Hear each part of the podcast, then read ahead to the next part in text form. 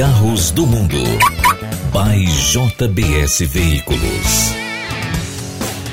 É mais um episódio de Carros do Mundo. Você que está acompanhando comigo essa quarentena, você que está em casa e quer escutar um pouco mais sobre carro e que quer compartilhar isso com os amigos, eu vou fazer o seguinte: nesse episódio de hoje a gente vai dar uma misturada daquilo que tem de novo por aí.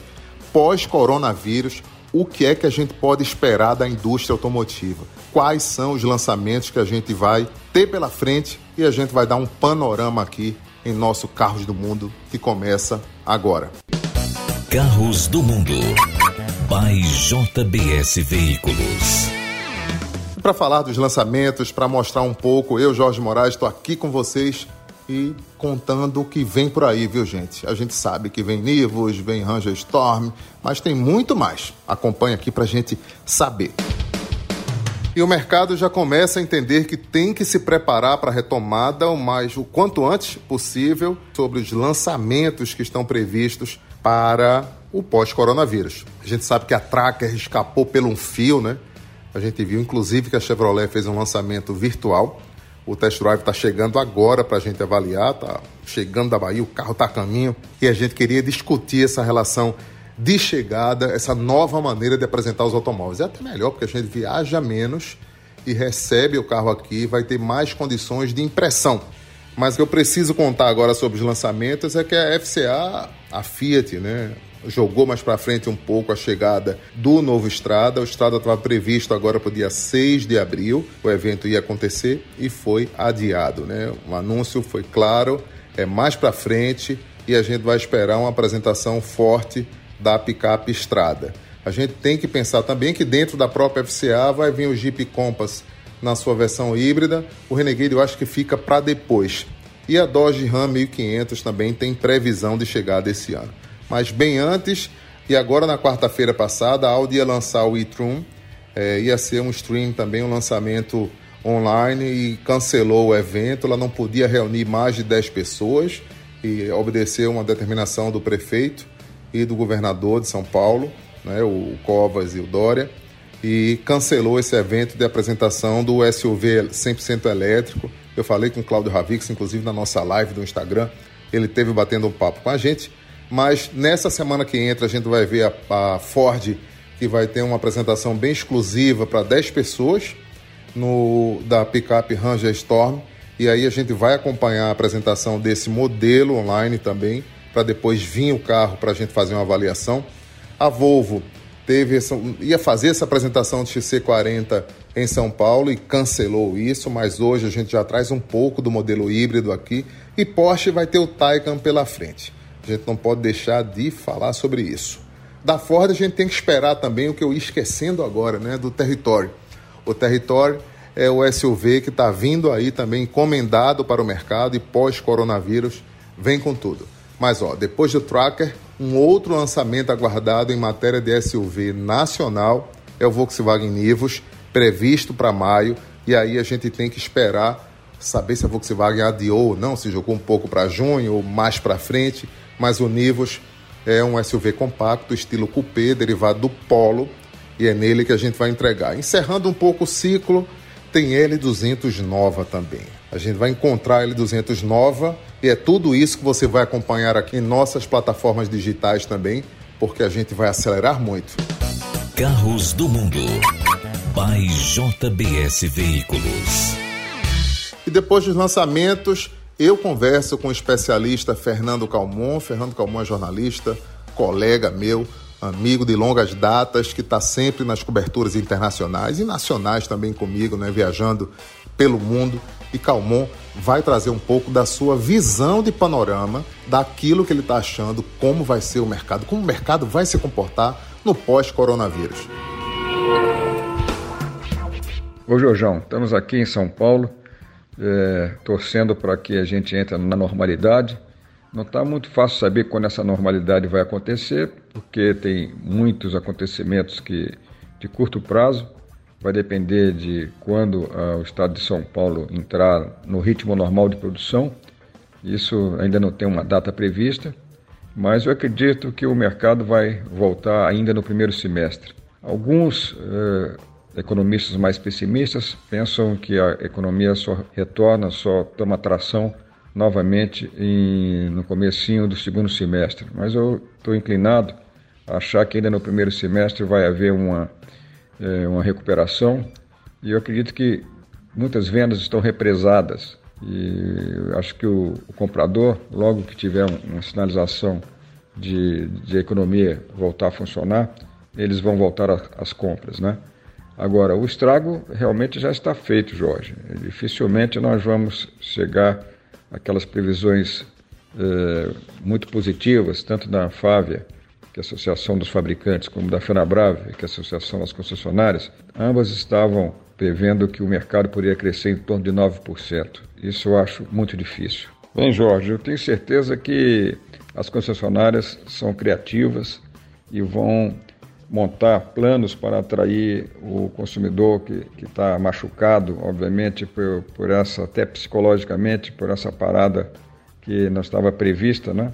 Logo agora, quando a gente estava pensando que a economia ia recuperar e ia subir em torno de 2%, 2,5% esse ano, mas tem muitas ferramentas para isso, né?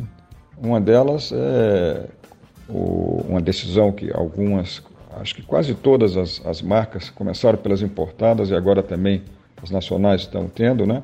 É, de permitir que o cliente leve o carro é, 3 mil quilômetros depois ou, algum, ou dois ou três meses depois do que era previsto para fazer as revisões, né?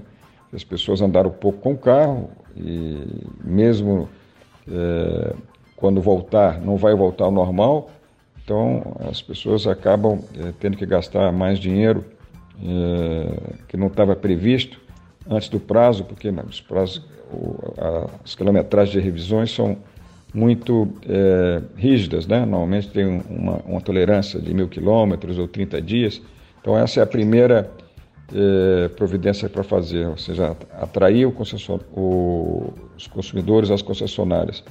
O segundo plano é realmente é, chegar a um acordo com as financeiras para que eles possam utilizar uma linha de crédito com menos exigências de obrigações que normalmente são colocadas. Né? Antigamente se falava que você tinha que, a cada 10 fichas que iam, só três voltavam aprovadas. Isso aí vai ter que ter uma certa flexibilização. E também é possível que haja uma diminuição das taxas de juros. Eh, isso já está acontecendo, eh, o governo tem feito alguma eh, pressão em torno disso e usando os bancos oficiais para baixar as taxas de juros. Então, isso vai acabar batendo no crédito direto ao consumidor. Então, essa é uma forma de atrair mais pessoas e, principalmente, outra estratégia que vai funcionar muito bem é adiar o pagamento das primeiras prestações é, 90 dias, comece, receba o carro hoje, começa a pagar daqui a 90 dias, porque a, a economia vai reagir de forma é, muito lenta. Então, às vezes a pessoa fica com medo de não ter dinheiro para pagar a primeira prestação. E se ele puder pagar a primeira prestação 90 dias depois, já é um, um grande alívio. E aí pode atrair mais gente às concessionárias. Esse ano eu acho muito difícil a gente ter um crescimento acima de 1 ou 2% das vendas em 2020 sobre 2019. Alguns acham que esse crescimento será negativo, ou seja, abaixo de zero, mas eu acredito que 1 ou 2%, considerando janeiro a dezembro de 2020, ainda vai ter esse crescimento em relação a janeiro a dezembro de 2019. Obrigado, um abraço a todos aí em Recife. Carros do Mundo. By JBS Veículos.